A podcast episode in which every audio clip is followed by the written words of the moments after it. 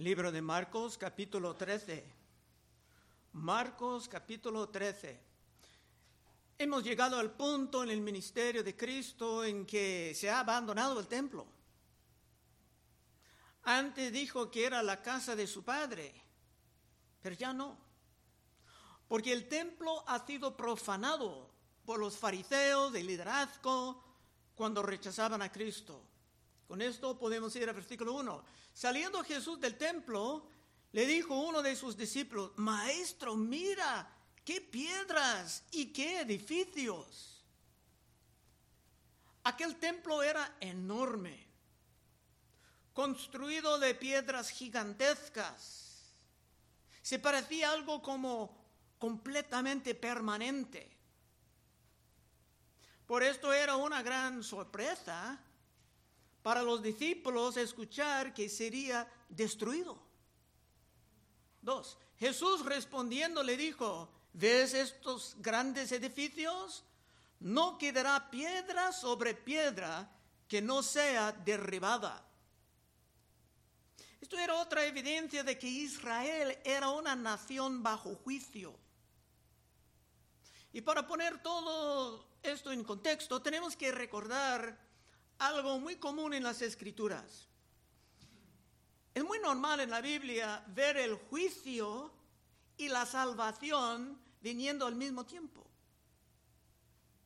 Considera lo que pasaba con Noé. Noé, su familia, una cantidad de animales estaban salvados mientras el mundo estaba destruido. Y esto pasaba al mismo tiempo. También en Sodoma y Gomorra, Lot, sus hijas, estaban salvadas de la destrucción mientras las dos ciudades estaban quemadas. El juicio, la salvación pasaban al mismo tiempo. Algo semejante estaba anunciado en este capítulo de hoy. Los que pusieron su fe en Cristo, empezando el proceso del arrepentimiento, estaban salvados. Mientras la gran mayoría de los judíos estaban cayendo bajo el juicio. San Pablo, hablando de los judíos, dijo en 1 de Tesalonicenses 2:14, porque vosotros, hermanos, venisteis a ser imitadores de las iglesias de Dios en Cristo Jesús, que están en Judea, pues habéis padecido de los de vuestra propia nación las mismas cosas que ellas padecieron de los judíos, los cuales mataron al Señor Jesús y a sus propios profetas, y a nosotros nos expulsaron y no agradan a Dios, y se oponen a todos los hombres, impidiéndonos hablar a los gentiles para que estos sean salvos. Así colman ellos siempre la medida de sus pecados pues vino sobre ellos la ira hasta el extremo. Durante el primer siglo, el juicio estaba llegando sobre los judíos que rechazaban a Cristo. Tres. Y se, se, sentó en el monte de los olivos frente al templo y Pedro, Jacobo, Juan y Andrés le preguntaron aparte, dinos, ¿Cuándo serán estas cosas? ¿Y qué señal habrá cuando todas estas cosas hayan de cumplirse? Hermanos, vamos a entrar en cosas un poco controversiales. Tal vez vas a escuchar algo en esta mañana que no has escuchado en la radio cristiano, pero te invito a comparar escritura con escritura. Los apóstoles estaban confundidos. Para ellos el gran templo era todo. Y ellos esperaban reinar para Cristo cerca de ese gran templo. Pero no, el templo iba a estar destruido durante la vida de la mayoría de ellos. Y el discurso que tenemos aquí está también en Mateo y en Lucas. No está en el Evangelio de San Juan, pero Juan va a tocar mucho del mismo en el libro de Apocalipsis. Como este libro de Marcos está cortado, Hay un detalle más en el libro de Mateo. En Mateo 24:3 dice, estando él sentado en el monte de los olivos, los discípulos le acercaron aparte diciendo, dinos, ¿cuándo serán estas cosas? ¿Y qué señal habrá de tu venida y del fin del siglo? Es que había un peligro. Y para entender este capítulo tiene que entender el peligro. Los discípulos estaban confundiendo la destrucción del templo con el fin del mundo. Y muchos cristianos hacen el mismo hoy en día, especialmente para vender libros y videos. Pero era peligroso para los discípulos confundir estos dos eventos, porque antes de la destrucción del templo se tenían que huir con toda prisa. 5.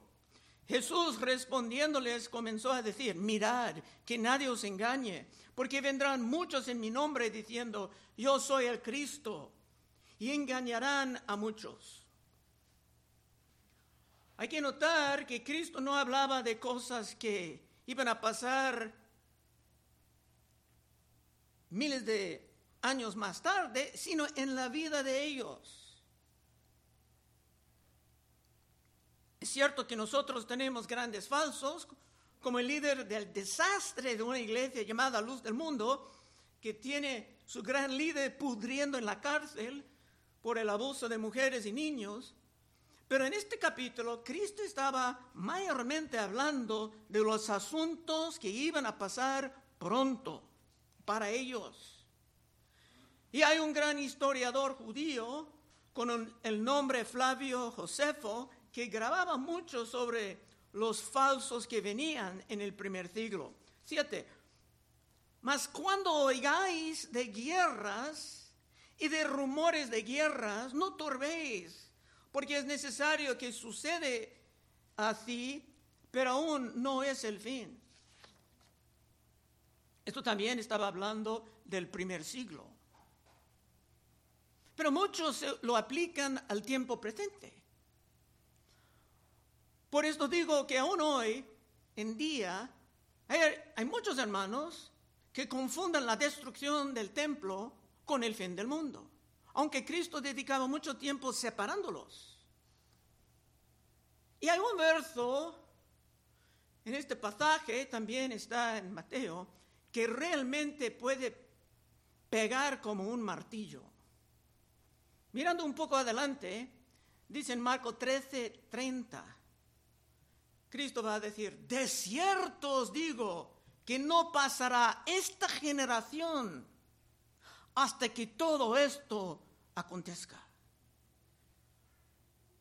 Y mira lo que no dice, no dice, no pasará aquella generación, miles de años más tarde, sino que en los evangelios, cuando dice esta generación, está hablando de los que estaban vivos en aquel entonces.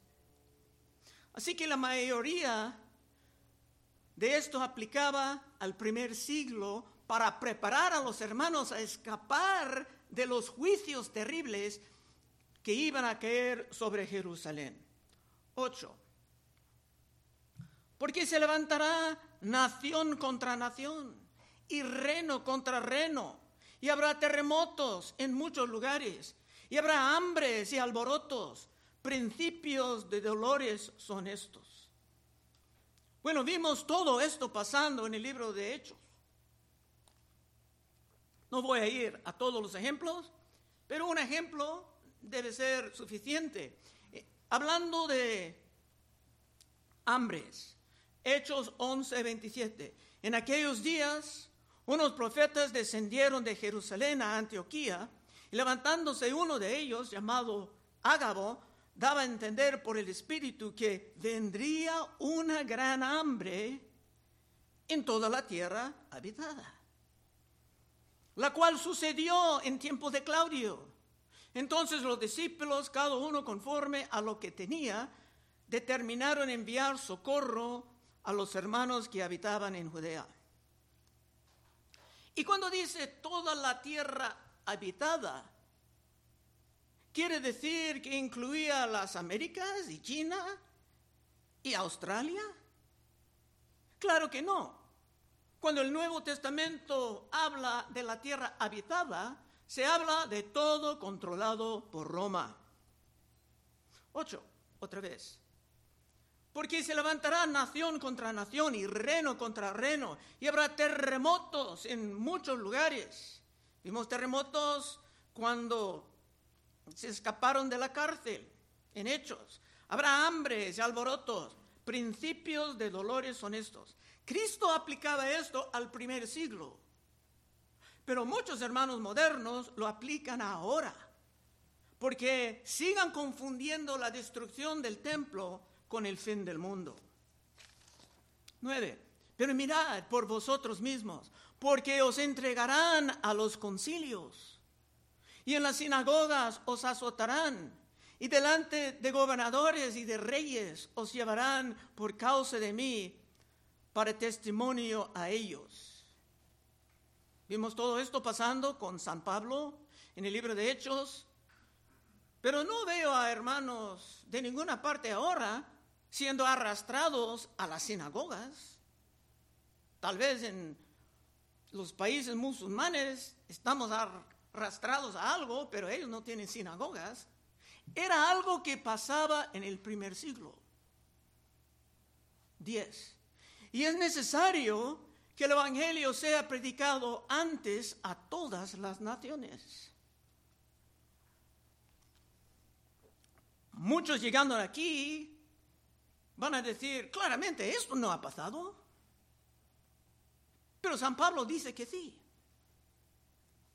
Ha pasado. En Romanos 1.8, primeramente doy gracia a mi Dios mediante Jesucristo con respeto a todos vosotros, de que vuestra fe se divulga por todo el mundo. Cuando se hablan de todo el mundo, todas las naciones en el Nuevo Testamento, era todo bajo el control de Roma. Por ejemplo, cuando viene la Navidad, se escuchan muchas veces Lucas 2.1. Aconteció en aquellos días que se promulgó un edicto de parte de Augusto César que todo el mundo fue empadronado. Todo el mundo tenía que registrarse para los impuestos romanos. Pero estaban hablando de los aborígenes de Australia o de la gente indígena de Sudamérica. Claro que no, ni sabían de estas personas. Estaban hablando del mundo conocido de aquellos tiempos y según San Pablo, el Evangelio ya estaba conocido en todas partes. Por ejemplo, Romanos 1.5, otro ejemplo a causa de la esperanza que os está guardada en los cielos, de la cual ya habéis oído por la palabra verdadera del Evangelio, que ha llegado hasta vosotros, así como a todo el mundo. Lleva fruto y crece también en vosotros desde el día que oíste y conociste la gracia de Dios en verdad. Hermanos, para entender bien la Biblia, hay que comparar las escrituras con las escrituras. No olvide lo que Cristo va a decir más adelante en este capítulo, versículo 30. De cierto os digo que no pasará esta generación hasta que todo esto acontezca. 11. Pero cuando os trajeron para entregaros, no os preocupéis por lo que habéis de decir, ni lo pensáis, sino lo que os fuere dado en aquella hora, esto hablad, porque no sois vosotros que habléis, que habláis, perdón, sino el Espíritu Santo. El Espíritu Santo en el primer siglo estaba fuertemente en los apóstoles, y todo esto hemos visto también en el libro de Hechos. Pero hay que tener cuidado porque a veces cuando uno tiene que predicar y tiene que estudiar mucho, dicen, ¿sabes qué? Yo no tengo que estudiar nada. El Espíritu Santo me dará. Entonces, arrancando ese texto de su contexto, se apoyen a su flojera. Pero los tiempos iban a ser muy peligrosos en poco tiempo. Versículo 12.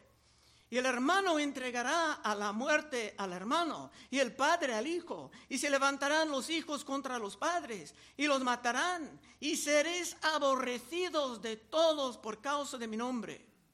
Mas el que persevere, hasta el fin, éste será salvo.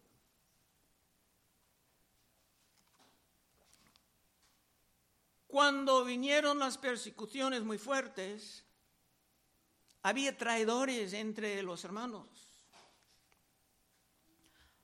Para salvar a sí mismo, unos entregaban hasta los de su familia, cuando era evidente que su propia fe era falsa.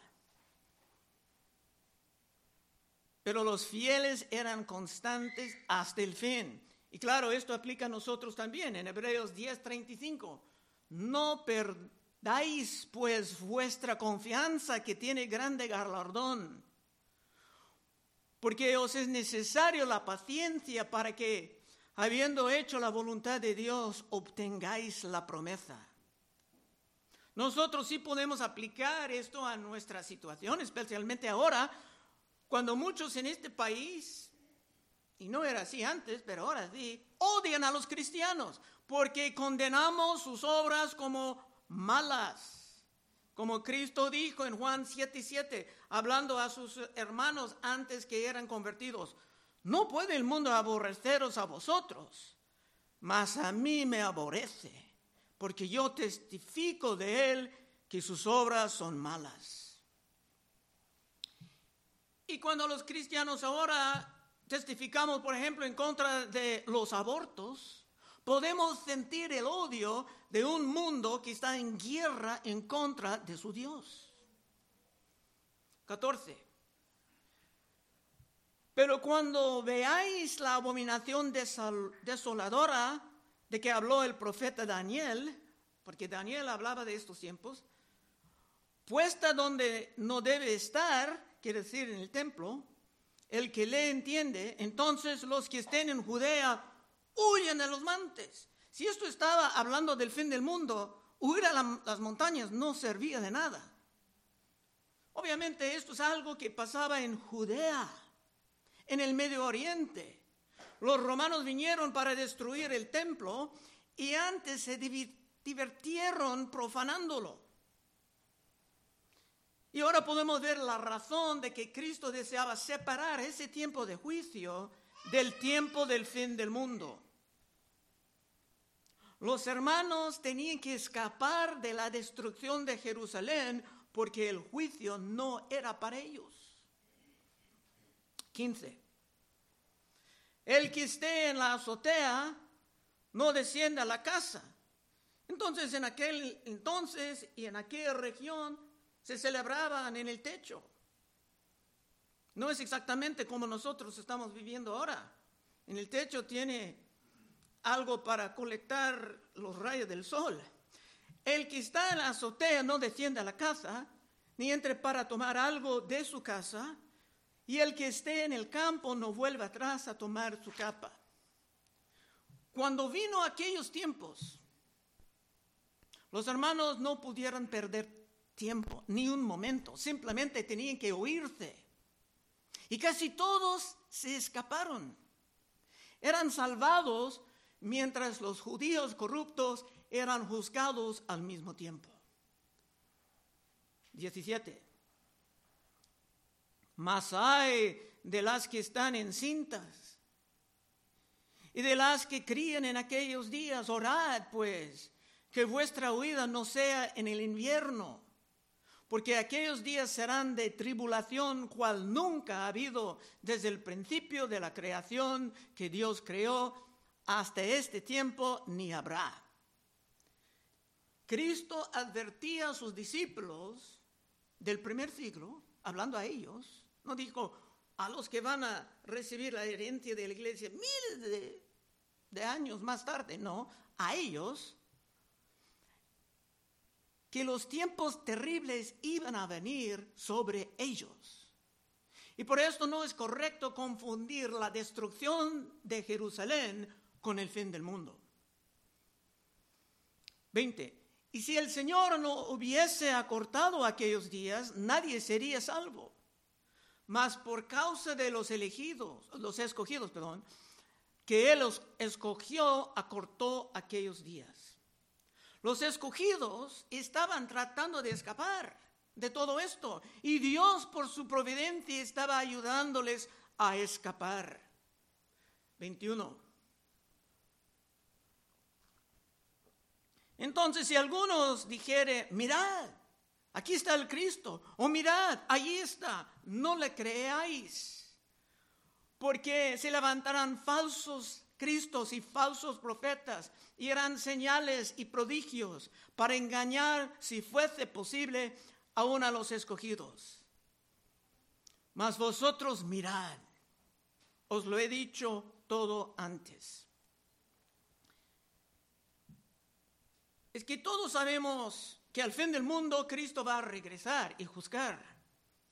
Pero durante el primer siglo muchos falsos cristos estaban levantándose, diciendo que ellos estaban trayendo el fin del mundo. Es que cuando los judíos rechazaban al Cristo verdadero, estaban muy susceptibles a todos los cristos falsos, como son hasta la fecha. Pero Cristo explicaba todo de antemano para la protección de los hermanos. Para los que tienen interés, los tiempos terribles estaban grabados por el historiador Flavio Josefo. Hasta los falsos cristos estaban documentados. En el pasado los hermanos pudieran decir que no era justo, que solamente los expertos del púlpito tenían acceso a todos aquellos recursos pero ahora con el Internet no hay pretextos. Los que tienen interés pueden estudiar todo esto hasta por sus teléfonos. 24. Pero en aquellos días, después de aquella tribulación, el sol se oscurecerá y la luna no dará su resplandor y las estrellas caerán del cielo y las potencias que están en los cielos serán conmovidas. Muchos van a decir, seguramente esto no ha pasado. Pero vimos algo muy semejante en el libro de Hechos, cuando Pedro estaba predicando en el día de Pentecostés. Los apóstoles estaban acusados de estar borrachos. Dicen Hechos 2.14. Entonces Pedro, poniéndose en pie, con los once alzó la voz y les habló diciendo, varones judíos y todos los habitantes de Jerusalén, esto sea notorio y oíd mis palabras, porque estos no están ebrios, quiere decir borrachos, no están borrachos, como vosotros suponéis, pues esto es la hora tercera del día, mas esto es lo dicho por el profeta Joel. Y nótalo, no dice que eso es como la profecía de Joel. Esto es el cumplimiento de la profecía de Joel. Y en los postreros días, dice Dios, derramaré mi espíritu sobre toda carne. Y vuestros hijos y vuestras hijas profetizarán, vuestros jóvenes verán visiones, y vuestros ancianos soñarán sueños. Y de cierto sobre mis siervos y sobre mis siervas en aquellos días derramaré de mi espíritu y profetizarán. Eso es lo que estaba pasando en el día de Pentecostés.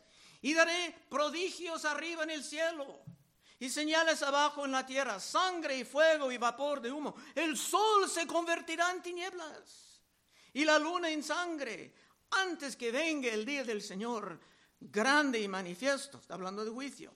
Y todo aquel que invocare el nombre del Señor será salvo al mismo tiempo la salvación. Pero en ese día de Pentecostés, la luna se convertía en sangre. Hermanos, son expresiones apocalípticas y no son siempre literales. Por esto hay mucha confusión para los que van al libro de Apocalipsis. No entienden expresiones apocalípticas que vienen casi todos del Testamento antiguo. Es un error para un nuevo cristiano ir directamente al libro de Apocalipsis cuando jamás han estudiado estas expresiones en el Testamento Antiguo. la manera en que se hablaban los profetas en el Testamento Antiguo eh, de los grandes juicios era así como que el cielo estaba cayendo y Jerusalén era una nación bajo juicios. Y están hablando exactamente como hablaban en el Testamento Antiguo. La mejor manera de interpretar la Biblia es comparando las escrituras con las demás escrituras y no con los periódicos del día. 26. Entonces verán al Hijo del Hombre que vendrá en las nubes con gran poder y gloria. Seguramente esto no ha pasado, ¿verdad? Bueno, Cristo dirá al sumo sacerdote que Cristo iba a venir en juicio.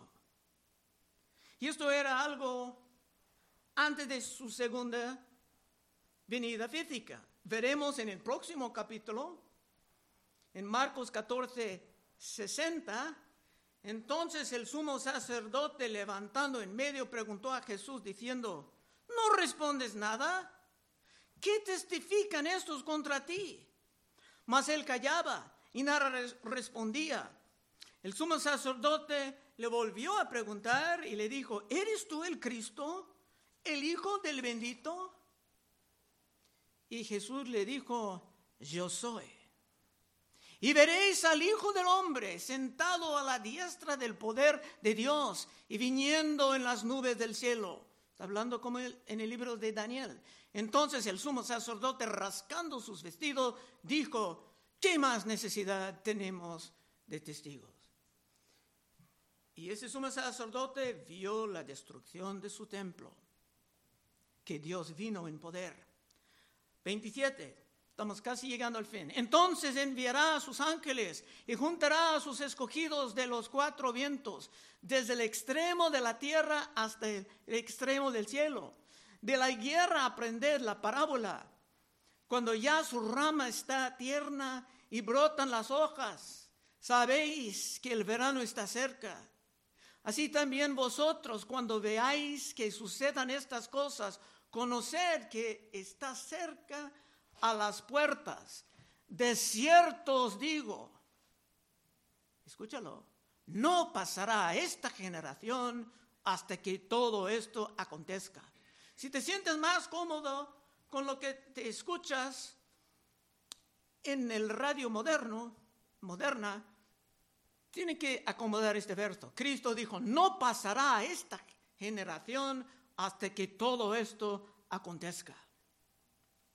Bueno, los ateos, los que critican a las escrituras, dicen que Cristo era una fraude y que la Biblia era falsa, porque Cristo dijo que todo esto iba a pasar durante la vida de los que estaban vivos, escuchando. Y la mayoría de los hermanos dicen que estas cosas aún no han pasado. Que están esperando que vengan. Pero comparando escrituras con escrituras se puede resolver todo. Y se puede preguntar, ¿por qué todo tiene que ser tan complicado? Pero creo que Dios desea ver a los hermanos investigando, analizando y sobre todo hablando de su palabra, invirtiendo su tiempo en los estudios bíblicos en vez de dedicando tanto tiempo en los medios sociales. 31. El cielo y la tierra pasarán, pero mis palabras no pasarán. La Biblia es la palabra de Dios y es 100% confiable. Bueno, muchos que han estudiado esto profundamente aplican todo lo que hemos visto hasta aquí al tiempo del primer siglo y el resto al fin del mundo, empezando con 32. Pero de aquel día y de la hora nadie sabe, ni aun los ángeles que están en el cielo, ni el Hijo, sino el Padre. Mirad, velad y orad, porque no sabéis cuándo será el tiempo. Esta es la aplicación. No sabemos cuándo el mundo va a acabar.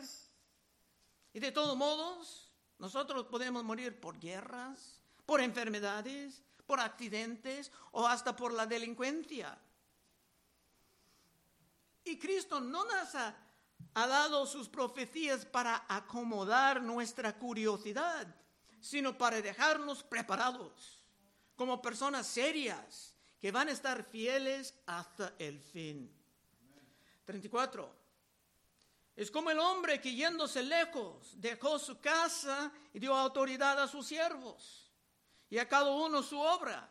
Y al portero mandó que velase. Está hablando de la iglesia moderna ahora. Velad pues, porque no sabéis cuándo vendrá el Señor de la casa. Si al anochecer o a la medianoche o al canto del gallo o a la mañana para que cuando venga de repente no os halle durmiendo. Esto suena más bien como el fin del mundo, que no tenemos que confundir con la destrucción del templo en el primer siglo. 37. Y lo que a vosotros digo, a todos lo digo, velad. La aplicación de todo esto es que toca a nosotros estar cada momento listos de entrar en la eternidad, ni coqueteando con las distracciones del mundo. Conclusión. Si tú quieres el poder de caminar fuertemente con el Señor hasta el fin, siempre creciendo en tu fe, siempre sirviendo de alguna manera, puedes pasar en unos momentos y oraremos contigo. Y vamos a pasar a la Santa Cena. Hemos dado muchas veces las advertencias en contra de tomar la Santa Cena de manera indignamente.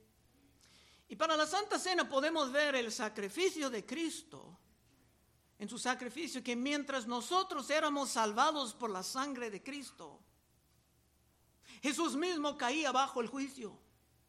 Porque en las escrituras la salvación y el juicio vienen juntos. Vamos a orar. Oh Padre, te damos gracias por ese capítulo que va a forzarnos a pensar, analizar, comparar. Ayúdanos, Señor, a entender lo que tú quieres de nosotros. Sea lo que sea la opinión de uno, tú quieres vernos listos todo el tiempo. Guíanos, Señor, en esto. Y ayúdanos, Señor, a no estar distraídos, Señor, por los ganchos del mundo. Pedimos en el santo nombre de Cristo Jesús. Amén. Bueno, hermanos, estaremos enfrente por un ratito de oración.